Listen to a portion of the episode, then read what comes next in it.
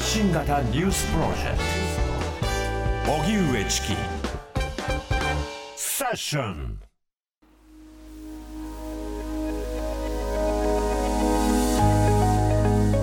安倍派などの政治資金パーティー問題で自民党に激震。岸田政権の今後は。自民党最大派閥の安倍派清和政策研究会などが政治資金パーティーの収入を政治資金収支報告書に書かず一部を裏金化していた疑惑で政権が揺れています。安倍派の政治資金パーティーをめぐってはこれまでに松野官房長官高木国会対策委員長世耕参議院幹事長など派閥の幹部6人を含む大半の所属議員側がノルマを超えて集めた資金をキックバックとして受け取りその金額を政治資金収支報告書に収入として記載していなかったことが明らかになっています。これを受け岸田総理は安倍派所属の閣僚など政務三役を交代させるなど近く大規模な人事が行われる見通しです。今回の問題をめぐっては1980年代のリクルート事件以来の大規模な政治と金の問題を指摘する声があるほか政党のガバナンスや政治資金規正法派閥の在り方についても課題となっています。今夜は自民党のパーティー券問題の背景と課題そして政治においての派閥とは何なのか今後の岸田政権の行方について考えます。では今夜のゲストをご紹介してまいります。東京大学先端科学技術研究センター教授の牧原いずるさんです。スタジオにお越しいただきました。どうぞよろしくお願いいたします。よろしくお願いします。お願いします、牧原さんのご専門は比較行政学オーラルヒストリーと政治史などです。主な著書に権力移行安倍一強の謎崩れる政治を立て直すなどがあり今年6月には著書田中幸太郎戦う司法の確立者世界法の探求者で第24回読売吉野作造賞を受賞されました。そしてもう一方神戸大学大学院法学研究科教授の藤村直文さんリモートでご出演いただきます。藤村さんどうぞよろしくお願いいたします。よろしくお願いします。はい、お願いします。えー、藤村さんのご専門は議会研究日本政治です。京都大学大学院法学研究科助教や神戸大学大学院法学研究科准教授を経て2019年より現職です主な論文に選挙制度や議会に関するものなどがあります、はい、藤村さんはセッションに初めてご出演いただくんですけれども普段はどういった研究をされているんでしょうか？はい、えっと、ご紹介いただいたように議会研究とかでして、特に、えー、議員とか政党の研究をしておりまして、うん、まあ、議員についてはどういう行動をしているか、で政党については、まあえー、議員が束になった政党が、まあ、どういうふうにこう一体として行動しているかということです。はいではですね、今日はですね、まず牧原さんと藤村さんにお話を伺いたいと思いますが、はい、スタジオには TBS の国会担当澤田大樹記者にも入ってもらいました。こんばんは、よろしくお願いします。よろしくお願いいたします。お願いします。澤田記者には様々適宜動きを紹介してもらいます。はいで、まず、牧原さん、あの、今回の政治資金パーティーをめぐる問題、まあ、具体的にはその裏金疑惑ということですけれども、この経緯をどう見てますか？まあ、なんと言いますか、やっぱりこう、あれですよね、裏金ってやっぱりこう、ルールがあるのに、ルールに反したお金を、しかも結構な額、まあ、その法律上も時効がありますから、ここ5年ですけど、結構長きにわたってやっていたっていうのは、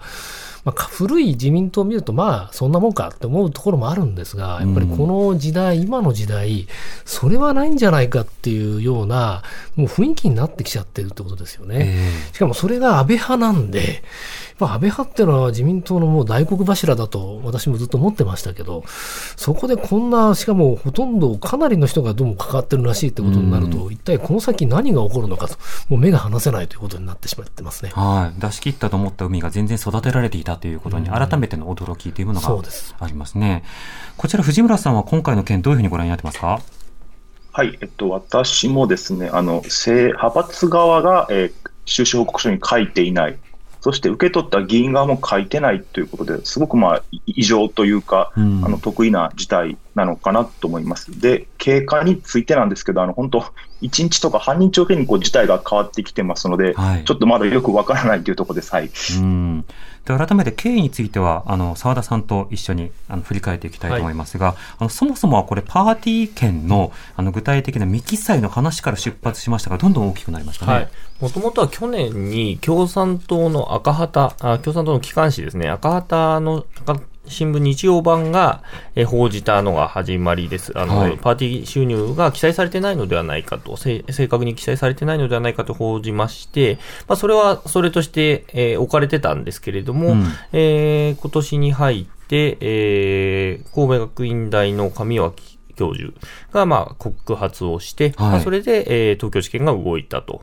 いうことですね。で、うん、この話自体は、えー、今年の秋ぐらい、10月ぐらいから、えー、派閥のパーティー券がどうも、えー、操作されてるらしいよというぐらいの情報は、えー、永田町では流れていて、うん、どうも年明けにこれは弾ける、弾ける、つまりまあまあ操作がになるんじゃないかという噂レベルがあったんですね。はい、でそれが、えー、11月ですかね、えーまあ、えー、えー、日刊現代が書いたりだとか、NHK が報じたりっていうことで、まあ、表に出てきたということで、と、最初は、えー、5つの派閥が4000万円分を、えー、収支報告書に書いてなかったよとい。うところからまずスタートしているということですね。それがどんどん、えー、広がっていって、議員がキックバックを受けていて、そのキックバック分が書かれてないよとい。うふうになってきたということですね。なると、これはただのその未記載の話ではなくて、はい、その派閥の中で金のやり取りがありつつ、うん、それがある種裏金化していたのではないか、はい、まあ、その使途がど。ういうふうに持ってその裏と取るのかっていうのはニュアンスの受け取り方違うと思うんですが、はい、少なくともまあ不当な仕方で記載されてないお金が運用されていた、うん、この疑惑というのが深まっているわけですね。そうですね。そしてその対象、これ、安倍派全体なのか、安倍派の中でもそうしたものに関わってない人がいるのか、ここどうなんでしょうか？えー、っとですね、えー、ま、まず、えー、パーティー券を議員が売ってきます。で、それは一旦まあ、えー、これも一旦入ってるのか入ってないのかもまだちょっと捜査段階で出てきてない部分ではあるんですけれど、はい、まあ、一旦派閥に入るとしますと。うん、で、各議員には、えー、当選期数によって、いやだったり、あとは閣僚経験者かどうかによって、ノルマが課されていて、うんうんはい、そのノルマ分を売る。で、その分をまず派閥に入るわけですね。はい、で、その分より多く売ったものに関しては、議員に対してキックバックをされていたということになります。で、これは安倍派だけではなくて、他の派閥でもどうも同様のことがあったと。ただし、えー、安倍派に関しては、このキックバック分が丸ごと未記載になっている。それは派閥の収支報告から未記載になっていて、かつ、えー、もらったはずの議員の収支報告書にも記載をされていない。つまりこれは表に出ないお金になっている。それイコール、まあ、裏金になっているということです。で、これに関しては、ノルマ分を売った人は、えー、ノルマ以上分を売った人は、まあ、えー、記載をしてないっていうことなんですけども、はい、ノルマ分だけだった人に関しては、えー、キックバックがないので、うん、えー、記載は当然されてないということになります。たまたまだから売り切れなかったから白扱いになってるけれども、うんはい、それは別に、まあ、その人が誠実にやろうということではなくて、はい、ルール通りやろうとしたけれど難しかった方ということになるわけですね。うん、そうですね。うん。どなたですか？えっ、と、閣僚で言うとですね、今、安倍派の閣僚が4人いるんですけれど、はい、そのうち、えー、宮下、えー、農水大臣、それから、えー、鈴木総務大臣に関しては、キックバックを、えー、受けていないというふうに会見でも、国会の審議でも述べていると。いうことですね。なるほど。一方ですでに名前が報じられている、うん、まあ、特に幹部級の方などなど、はい、今のところ出ている名前というのはいかがでしょうか？はい。安倍派にはですね、今、5人衆、安倍さんが亡くなって以降なんですけども、5人衆と呼ばれる、まあ、主要幹部がいます。えー、松野官房長官、西村経産大臣、えー、萩生田政調会長、えー、高木国対委員長、そして世耕参院幹事長なんですけれども、この5人は全員名前が出ていると。で、もう一人幹部で、塩谷、えー、元文科大臣という人が座長という立場でいるんですけれども、はい、まあ、この人も含めた幹部6人は、えー、かなりの金額が、えー、多い人だと今報じられているだけで1000万以上、少ない人でも数百万円分が、まあ、5年間で未記載になっているとい。うことになります。はい、うん。まあ、その他、橋本聖子さんの名前など、あの次々と出てきてますね。はい、はい、橋本聖子さんが本日出て、えー、ますね。うんで、こ橋本聖子さんも1000万以上というふうに言われています。この他には、えー、大野安忠さん、えー、参院議員、それから、えー、池田義孝衆院議員、えー、谷川弥一衆院議員が、まあ、かこの3人に関してはかなりの金額ですね。はい1000万以上よりもっと上の金額だというふうに言われてますけれども、うんまあ、その金額が、まあ、不記載になっているということですね。なるほど。これに対して自民党あるいは政府の側からはどういったあの発表になってるんでしょうか？はい。まあ、あのー自民党サイドとしては、まあ、危機感を持って対処していくという言い方はいになってますし、えーこの名前が挙がっている人たちについては、いずれどこかのタイミングで、えー説明しますというような言い方になっていて、き基本的にはなんか、えー警察の捜査に影響を与えないように、みたいは。ない形で、えーうやむやにしているという状況ですね。まあそれはすなわち、捜査に対して情報を与えすぎない範囲で、うん今は発言を控えるうんということを、多くの安倍派の議員たちが行っているということになるわけですか？になるっていうことですね。うんで、えー議員には、えー不逮捕特権というものがあります。えーはい国会開会中には、えー基本的には逮捕されない。ま、全く逮捕されないわけではなくて、えー逮捕される場合には国会に対して、えー捜査機関側が説明をしなければならない。それが相当細かい説明を求められるということなので、基本的には国会開会中には逮捕という形にはならないんですね。うんで、なので、えー今週、えー水曜日に、えー臨時国会終わりますので、それ以降に、ほん捜査というものが本格的に行われて、例えば議員に対する任意聴取が行われたりということが、より、えー大々的に行われるものと見られています。うん、その国会が終わる前に、あの、どうも、まあ、官房長官ら、ちょっと更迭はいという形になりそうだという動きがあって、その後の面々などまだ発表されてませんが、そのあたりはいかがでしょうか？はい、あのーまあ、週末から、えー今日にかけての報道では、えー安倍派にの人は、えーほぼ全員、ほぼ全員ですね。うんえー閣僚だけじゃなくて、副大臣、政務官も含めて、えー閣外に出てもらうとはいいうふうな見通しになっているとういうんことですね。なるほど。これだけ大きな展開にまでなっていった。しかも、あの、国会中に、まあ、こうしたような仕方で、えー閣僚クラスなどが次々と交代させられることにどうもなりそうだと。この動きについては、牧原さんいかがでしょうか？昔、黒い霧事件とかありましたけど、はい本当にあのこれだけ 大勢がいっぺんにっていうのはちょっと驚きっていうかさ、うん本当ないですよね。やっぱり安倍派っていうのはもう自民党の本当にあの安倍派安倍さん中心にしてもう大派閥で でやっぱりあの安倍さんの強い一強を支えた派閥でもあったでそこにこんな問題があったのかっていうことになりますから、はいやっぱりこれはもう自民党に対するやっぱりこう不信感ってもうすごく今出てきてると思うんですよね。うんその中で、しかし、派閥って本当に必要なのか必要じゃないのかといろんな議論はありますけど、まあ、政党の中での議員のグループっていうのはえあるだろう。それからやっぱりあの、人が集まる場っていうのは政治は必ず必要で、ある種パーティーというかどうかはともかく、そういうようなこう大勢集まってそこでいろいろ情報交換する場っていうのは必要だろうと思うんですが、まあ、やっぱりそこにどうしてもお金がかかってくる。で、これをどういうふうに、あの、やっぱりコントロールするかってことが問われてますよね。だからもう贈収賄じゃなくて、やっぱり私は党のガバナンスの問題だと思っています。今のところですね、まだわかりませんけどね。はい。ただこれ、歴史的にはその形を変えつつ、まあ、企業献金などを抑制しようという話で出発をした一つの抜け道となっていて、はい。企業がパーティー券をまあ複数購入するということがある。なので、単純な贈贈収賄ではないが、政治と金をどういうふうな構造にし続けるかという議題は、違法か適法かを問わず、現在も残ってますが、この点はどうでしょうか？そうねだから、あの、なんて言いますかね、やっぱり いろんな形で政治的なマニューバーっていうか、そう、こう、いろいろこうコントロールかけたいときにお金ってものを使うってことは、それはあると思うんですよね、どこの国でもあると。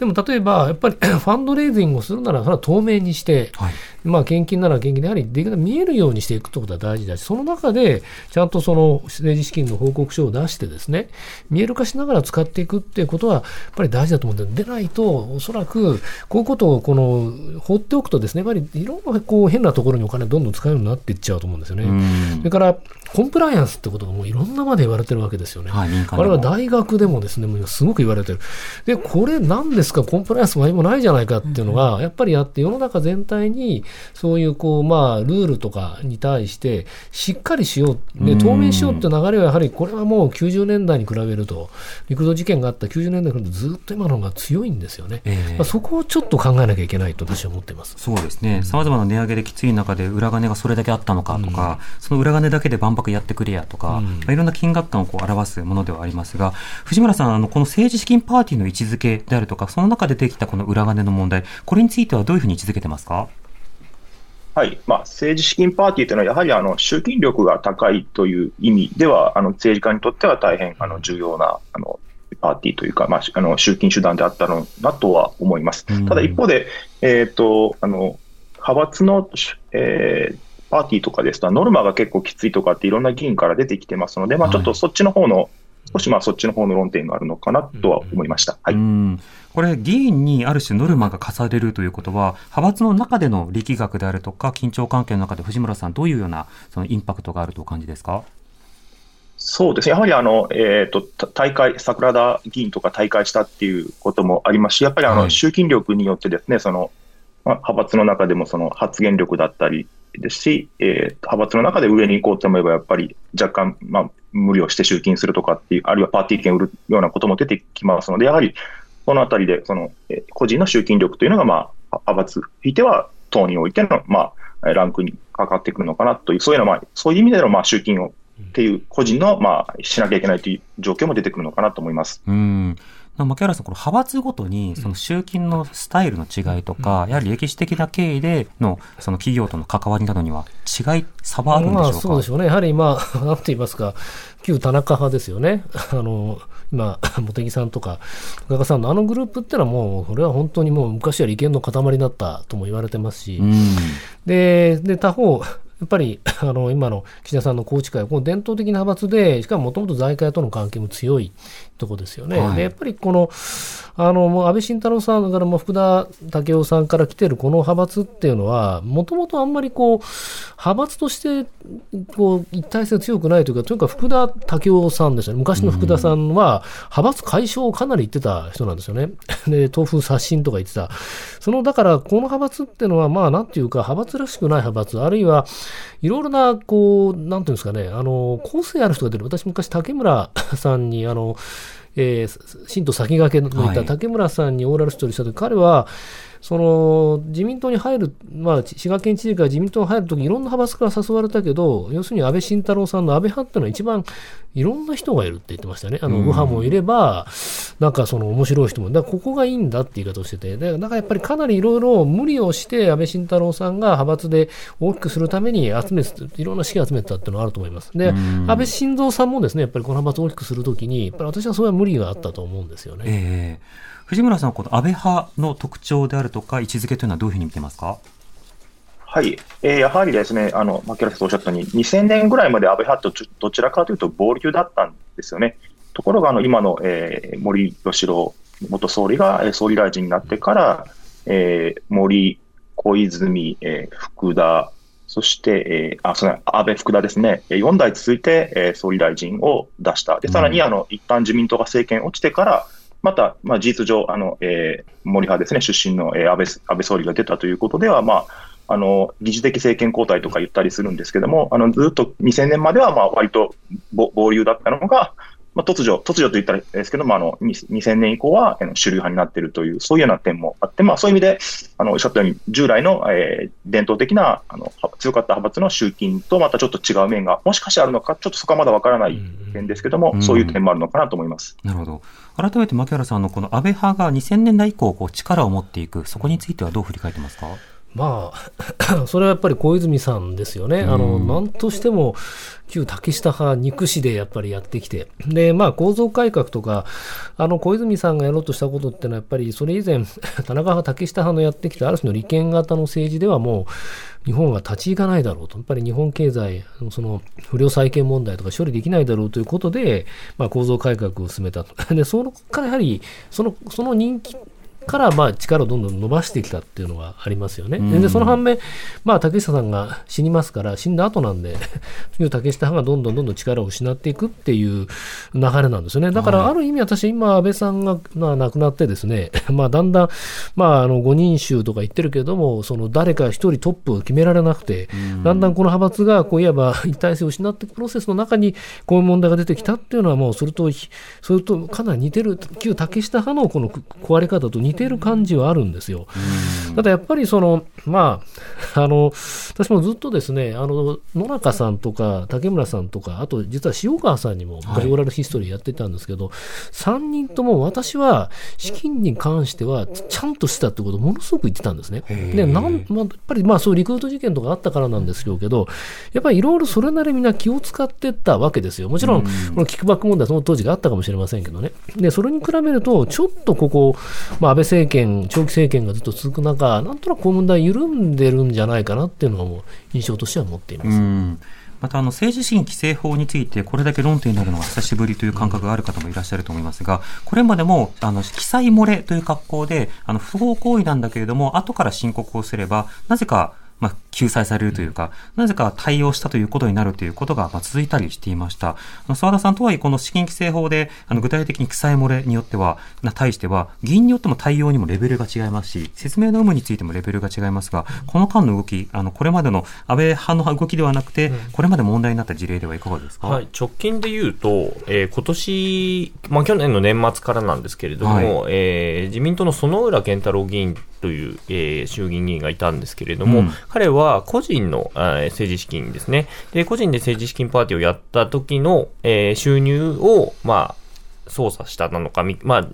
かなり記載してなかったとい。うことで、はい、えー、今年年明けに議員辞職してるんですね。でそれが総額でいうと、えー、大体4000万円なんです。で、彼はそれで議員辞職して、まあ、在宅起訴で立件されまして、公民、えー、罰金100万円と公民権停止が3年、はい、つまり選挙出られなくなってるんですね。うんうん、でそれがまあ一つ基準になるかなというふうに思ってまして、今回の金額、どういう形で今回、まあ、えー今名前出てる人たちが立件されるのかされないのかっていう話、はい、まあ、園村さんというまあ前例がまあ1人、まあ、直近でいるわけで、まあ、そのクラスの人に関しては、まあ、ほぼほぼ、まあ、前例から考えると、あある程度の、えー、立件、処分、えー、されるというふうには見られていますね。うん、でそれとはまた別に道義的な説明責任であるとか対応というのは必要になるわけですが、はい、今のところほぼ説明されていないということになりますね。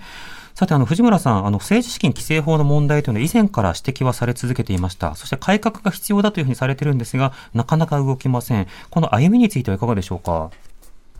はい、えっと、過去には大きくは2度ほどですね、あの政治資金規正法というのの、えー、規制、改正をしております。まあ、その度にですね、えー、上限額を、えー、厳しく設定する、あるいは透明性を高めるという意味では、えー、2度ほどやっておりまして、うん、まあ、それなりには、あの、えー、制度改正としては、えー、機能しておりますし、あと、まあ、選挙制度が変わったということもありまして、実際、データとか見ていくと、まあ、議員が使っているお金の額というのは確かに減っていってはいるというのは、あのデータ上は見られます。うん。金のかからない政治にはなってきてはいるんですか？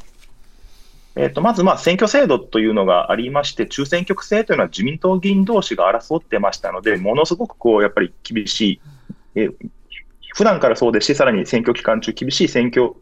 競争してたわけですけども、うん、あの96年から小選挙区制になりましたので、政党対政党でその同じ選挙区で自民党議員同士が争うって、昔あの小渕さん、中曽根さん、えー、とか、えー、福田さんですかね、争ってたっていう、そういうことはもうなくなりましたので、っていうことで、まあ、選挙制度もそうですし、あるいは政治資金の、まあえー、規制を厳しくしたということで、額自体減ってるのは、それは確かだと思います。うんそしてただ今回そのパーティー券の例えば20万以下、以上以下であれば、あの記載しなくていい、その団体名記載しなくていいなど、いろんなルールについても、やや民間などと比べると相当特権的な対応になっているんじゃないかという指摘があります。藤村さん、これはいかがでしょうか？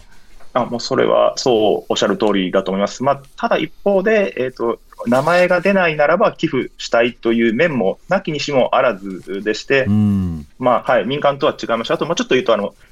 えー、で出る方に関して政治資金規正法ってほとんどそのあの何の項目に使っていいかってほとんどないんですね。何あの実際に、例えばあの私もたまにあの各政治家のあの政治資金の収支報告書見たりするんですけども、あの贈答品ですとか、はい、お土産代とかもあの全く問題なく出ますし、あるいはあの、えっと、ちゃんと書いてあるから多分言ってもいいんですけど、相撲部屋へのなんか講演会費みたいなのにもお金も出たりとかしてますので、そういう意味でやっぱり、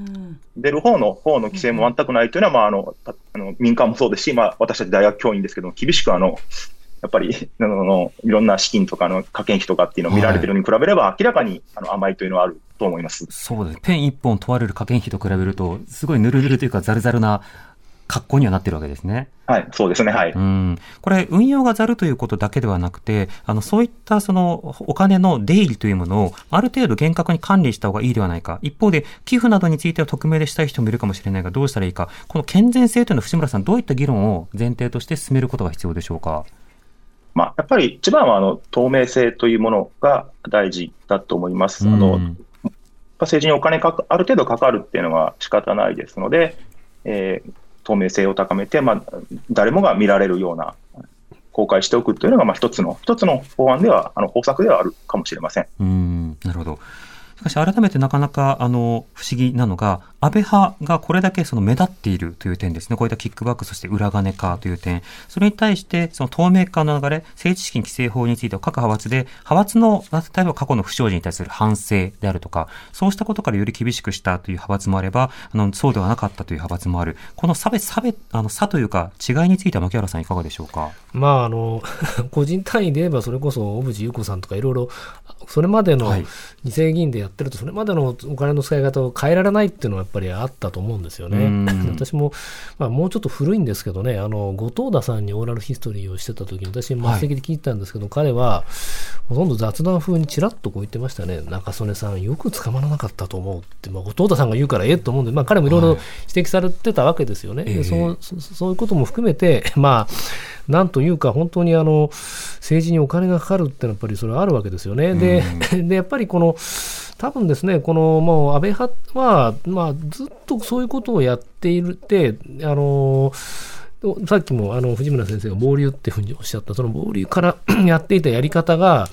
まあ、こう大きくなった時に、どこかで多分変えなきゃいけなかったのは、やっぱりやる機会を逸したんでしょうね。で、これ、ハマス全体でやってるじゃないですか。はい、で、個人で、その、書きたくても書けないっていうケースがあるっていうのも新聞に出てましたけれども、やっぱりこう、誰かがいきなり変えちゃうと、じゃあそれ以前5年間は当然問題になるってことも含めて、しかも規模が大きくなってたと。だから、どうも変えたくても、どうも変えられなくなって、ってたということだと思うんですよね。だからそれは違法なことやってるんだからだめでしょって言われたらだめだということになってるわけですよね。は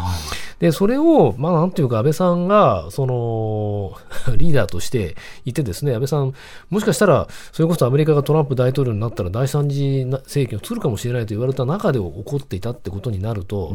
ちょっとこれは、なんていうんですかね、あもう、これまでの長期政権ってものに見てた、それに対するやっぱり信頼もなんかだんだん薄らいでいくんですよね。だからこれは本当に、あの、もっと私は、あの、やっぱり規制はしっかりすると。で、もう、あの、ルールなんだから、ルールをしっかりやる。で、あるいは、ルールがざるならざるを埋めていくっていうことを、これから、あの、ちゃんとやっていかなきゃいけないって、もう今そういう段階に来てるってことだと思います。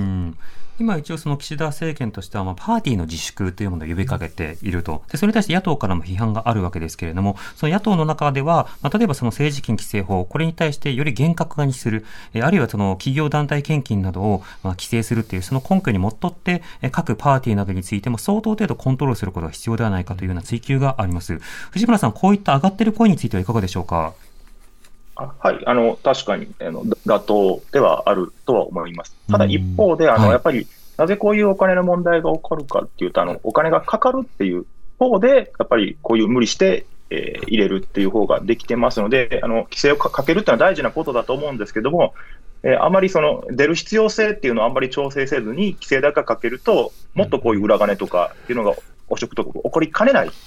ていう部分はあるのかなと思います。うんそのお金のかかり方というのはあると思いますし、ではそれにお金を使っていいのかというのもあると思いますが、今日はあのメインテーマがこの今安倍派の問題なんですけれども、あの安倍派の問題が出てきたことによって直近の問題があの2つばかし飛んでるので、ちょっと澤田さんと一緒に今振り返りたい、振り返りたいんですが、あの、橋さんの官房機密費の問題、あれもあの、水頭帳なども残っていなくて、しっかりとあのこれから帳簿など残しましょうという議論が必要なものだと思うんですけど、改めてこれはどういった問題だったんでしょうはい、あのー、石川県知事を務めている長谷博さんという方が、えー、都内でこう行った講演の中で、東京オリンピック招致に関連して、えー、IOC の委員に対して、まあ、IOC の委員をされている方、もともと選手だった方が多いということで、はい、彼らがあの選手だった時の、まあ、写真をアルバムにして、うんでそれを送るということによって、その贈り物で、えー招致を勝ち取ろうとはいいうことをしたと。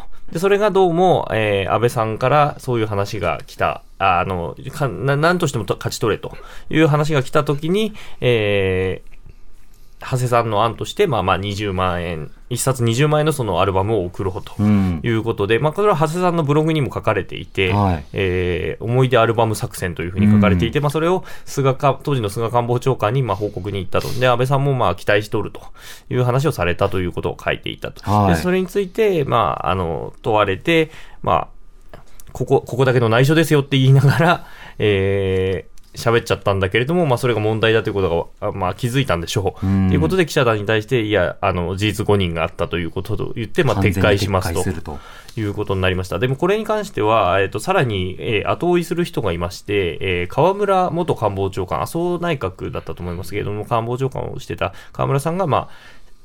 官房機密費の使い方としてはこれはあると。うんで、あるんだから撤回するんじゃないと。撤回すると現金渡してたと思われるから撤回するんじゃないみたいなことを週刊ポストのインタビューに答えていて、はい。あの、火に油を注いでいるとえいう形に今なっていると。そういうふうに使ってきたんだし、そういうもんなんだから、うん堂々としてろっうん。ていうふうに言ったわってけですね。いうふうに言ってるわけですね。で、ただその官房機密っていうのは一般的には、例えば外交とはいか、様々な短期的な交渉などに必要な場面には使うものだろううんと想定してたりするわけですけど、まあ、例えば政界工作とうんか、あるいはオリンピック・パラリンピック招致とかに、それが必要なのかっていうことでいうと、国民の合意がない。うんそしてその国民の合意を問うために、まあ、事後に残す公文書についての議論というのを進んでない。こういったことはまず忘れてはいけないですね。まあそうですね。残はい記録がまあ本当に残ってないと、まあ総額はで出ると。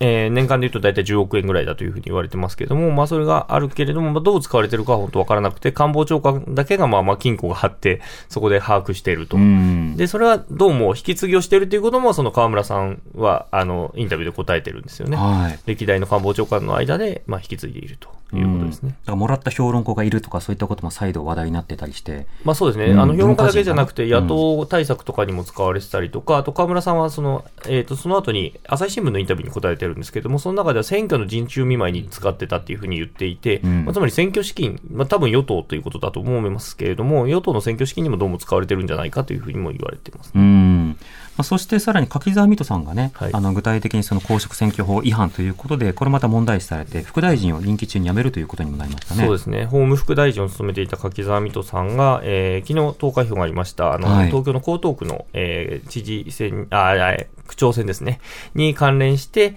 まあ、公選法違反を、まあ、強査したのではないかと、うん。えーいうことで、えー辞めましたと。で、えー柿沢さんはそれ以後、一回も国会に来てないんですね。はい。はい。なので、こうしたような問題が続いている中、本当であれば、それらの問題について議論をするっていう国会に、あの、次の国会にもね、なっていくことが必要だったりしたわけですが、ちょっと与党側が今それどころではないという状況になりました。こういった積み残した課題についてどういった議論が必要なのか、この後伺っていきたいと思います。発信型ニュースプロジェクト。荻上チキ。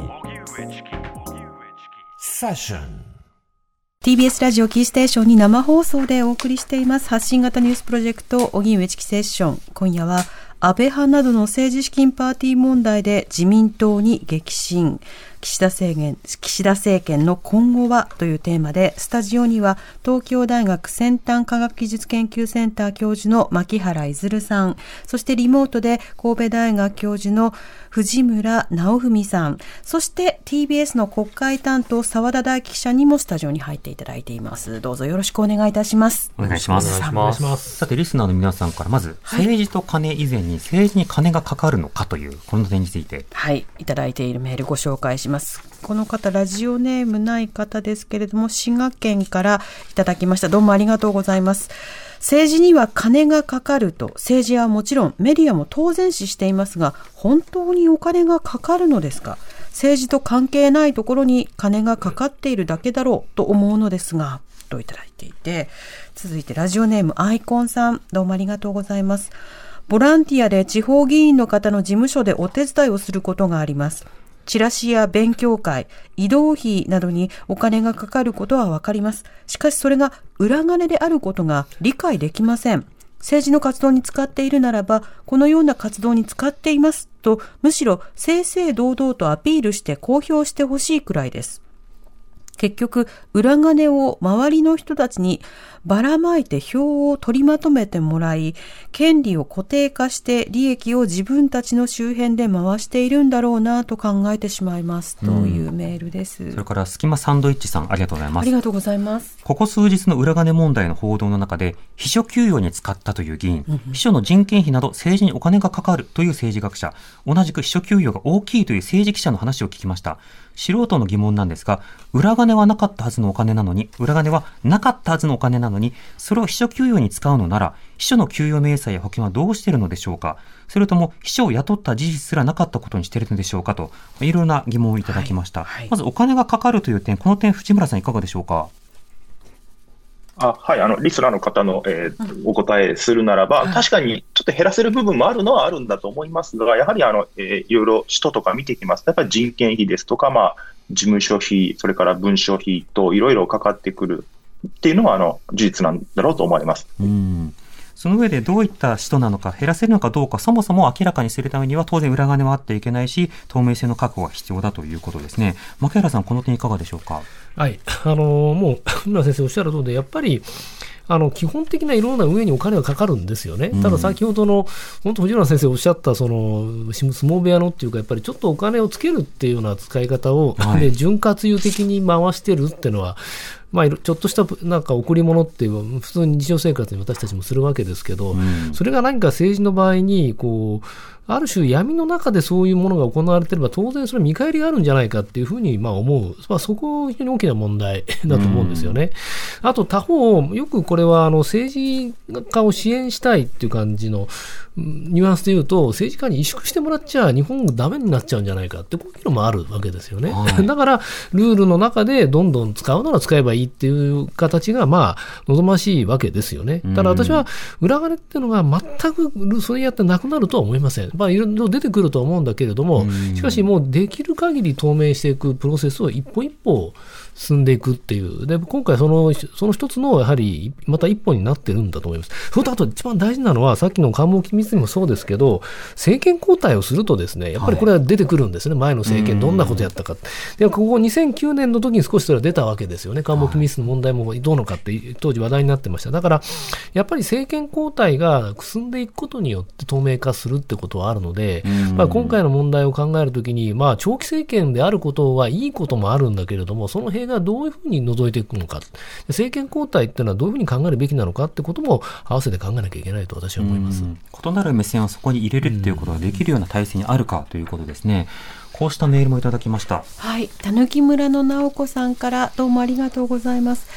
自民党の不透明な金の流れにはずっともやもやムカムカしています。河合夫妻の選挙違反事件で渡されたお金も裏金だったんでしょうか。いただいてます改めて澤田さん、あの河合事件とは何だったのかって話と、はい、あと、スガッチ500などのメモもありましたよね、ねこれについてもちょっと改めて振り返りましょうか、はい、広島県選出、えー、広島の、えー小えー、小選挙区衆議院議員だった河合さんという議員がいて、まあ、元法務大臣まで務めた方ですけれども、はい、がいて、えーえー、彼の、えー、パートナー、の河合杏里さんという方が、え参議院議員選挙に出馬した際に、えー、もともとまあ、広島っていうのは2人区で、うん、まあ、自民党と野党が、まあ、1議席ずつ取るような選挙区だったんですけれども、まあ、票数で言ったら、まあ、自民党2議席取れるだろうということで、はい、えー元いた人に加えて河合杏里さんという方が新たに出てきたわけですね。うん、でその新たに出てきた人の、まあ、を押し上げるために、えー、河合克行さんが、まあ、地元議員とかに対して、まあ、現金を大量に配っていたという問題ですね。はい、でそれによって、まあ、立件されて、えー、夫婦とも、まあえー、議員を辞めたということですね。有罪になってと、はい、その出馬の経緯も相当その安倍派の意向というか、はい、安倍批判が許されない空気というものが関わっていたのではないかとは言われてますよね。うん、まあ、もともとその、元出ていた溝手さんという方が、まあ、岸田派の方なんですけれども、まあ、岸田さんの地元なわけですね、広島っていうのは。で、そこで安倍さんに対して、まあ、第一次安倍政権の末期に、まあ、ちょっといろいろ言ったことを安倍さんが根に持っていたというふうに、まあ、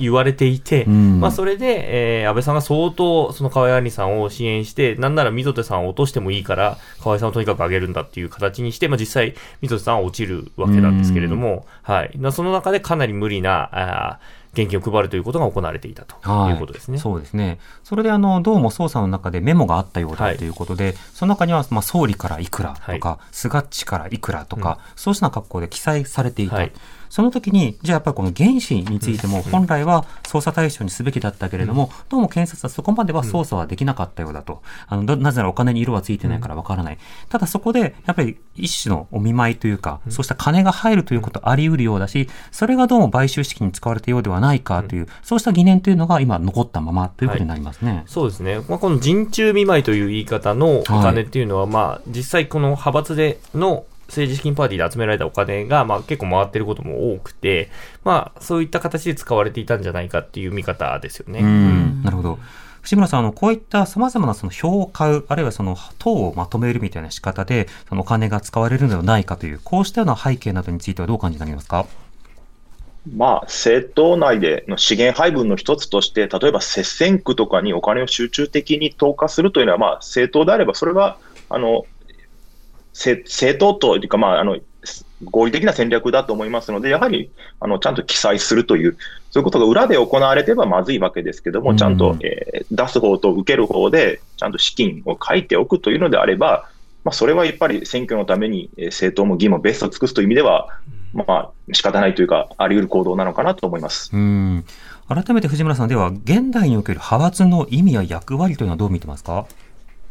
はい、えっと、これについては、中選挙区時代、先ほど申し上げましたように、同じ選挙区で複数の議員が戦ってたので、その時派閥っていうのは、その政党よりも、えー、候補者にとって、えー、当選を助けてくれる重要な存在でした。はい、ところが、えっと、96年からも一つの選挙区から一人しか出ない小選挙区ですので、そういう意味での影響力は、あの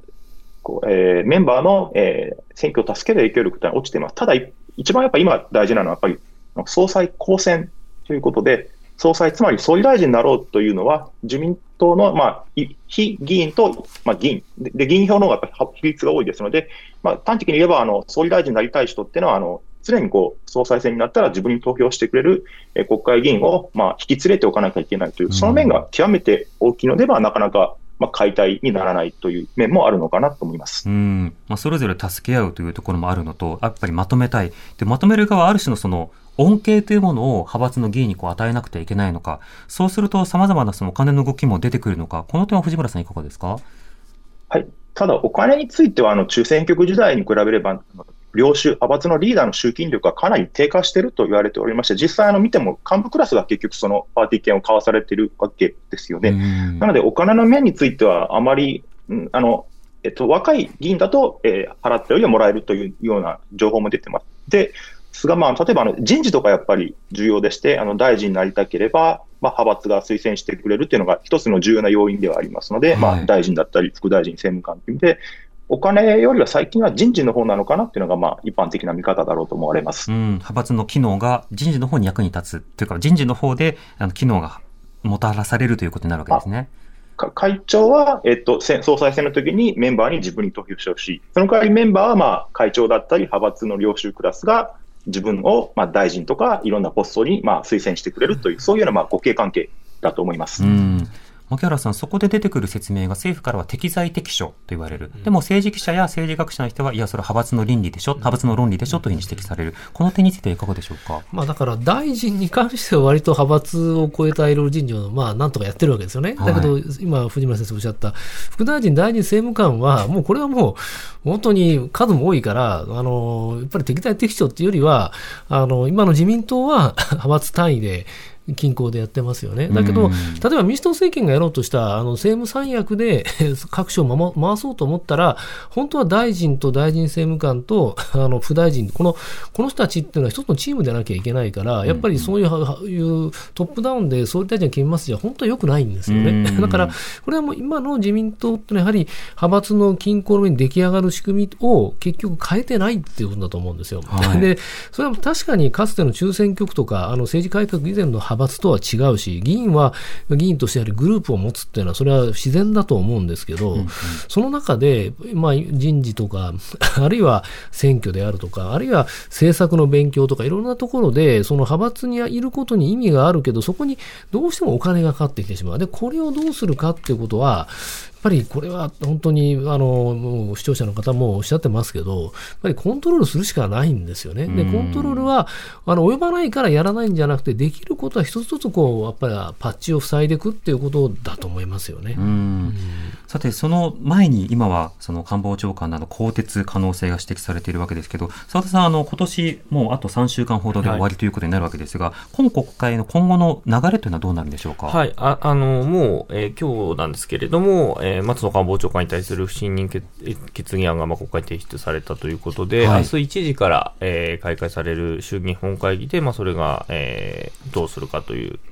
採決が行われるということになりますね。うん、で、それ以降になってくると、えー、まあ、会期末が水曜日13日ですので、はい、えー、それに向けて、まあ、えー、内閣不信任案が出るのか出ないのかっていう話もあるんですけれども、どうも立憲民主党は出すつもりはないようです。まあ、フラットだという言い方を、えー、関係者してますけれども、まあ、ほぼ出さないんだろうという感じの流れになってますね。なるほど。はい。そして、まあ、あの、解散となって、解散じゃない、あの、閉会となって、はい、で、えー、その後、また通常国会来月、いつからかということになるわけですね。はい、そうですね。その間、捜査がどうなるかによって、これ変わってきますね。いや、あの、どうも、一気に、えー、名前が出ているような人たちに対する、えー、任意の事情聴取が行われるであろうと、うん、今、事務方はすでにもう捜査されているようなんですね、はい、それが、えー、実際、議員にも、まあ、及ぶというのが、えーえー、だ木曜日以降ということになりますね、うん。まあ、あの支持率が、ね、もう低下しているというような NHK などを含めて報道機関の調査で出始めていますけれども、今後、政権などがどういうふうに対応していくのかということですね、藤村さん、今後、必要な議論はどんな点だとお感じになりますか？えっと、お金の方ですかね。あの、お金についての国会での管理、あるいは自民党の党内のガバナンス、あの、どちらでも大丈夫です。あ、まあ、やはり、あの、今、議員が全然説明してませんので、はい、まずは、あの、ちゃんとど、どこかの段階で、えーえー、キックバックがあったという議員は、ちゃんと説明するというのがまずは一番大事な点だと思います。うんそうですね、ここは誰か抜け駆けをしてでも私は説明するっていう人が出てきてほしいところですけどね、牧原さん、いかがでしょうか？まあ、本当にこれは状況を注視してなきゃいけないですよね、で岸田政権の支持率が下がってるときにやっぱりこれが出ちゃってるわけなんで、うん、やっぱり非常にこう政権ももうたががこうだんだん外れてきてるような感じになってると、でここでなんか危機が起こったりすると、やっぱすごく大変だっていうことはありますのでね、やっぱりどっかで立て直さなきゃいけないときにいるんだと思います。しかし、うやむやには絶対しちゃいけない、だからどういうふうにこう立て直すのかってことの議論を、やっぱりもっと深めなきゃいけないですよね。えー、そこはもうあのこのもんあのやっぱり誰に責任があるのかということと制度をどういうふうにこうパッチ当てるか。この2つを進めていきたいっていただきたいと思います、まあ、政治的課題というのは次から次へと出てくるものであってその中でさまざまな不安定な状況になっているといずれにしても問題。そして今の状況を出すと当然岸田政権は解散などというのは言わない状況になっているとなれば政権交代可能性というのは相当先になると、まあ、そうなった時に今の状況での政治のより改善というものがどういうふうに果たされていくのかそこはとても重要な点だと思います。はい。今夜は東京大学の牧原いずるさん神戸大学大学院の藤村直文さんそして TBS ラジオ国会担当の澤田大樹記者とお送りしました。皆さんどうもありがとうございました。またよろしくお願いいたします。失礼しました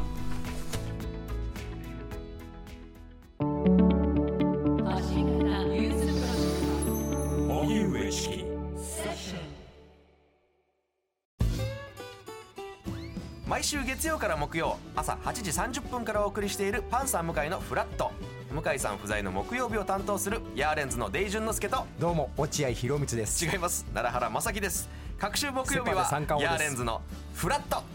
せーの聞いてね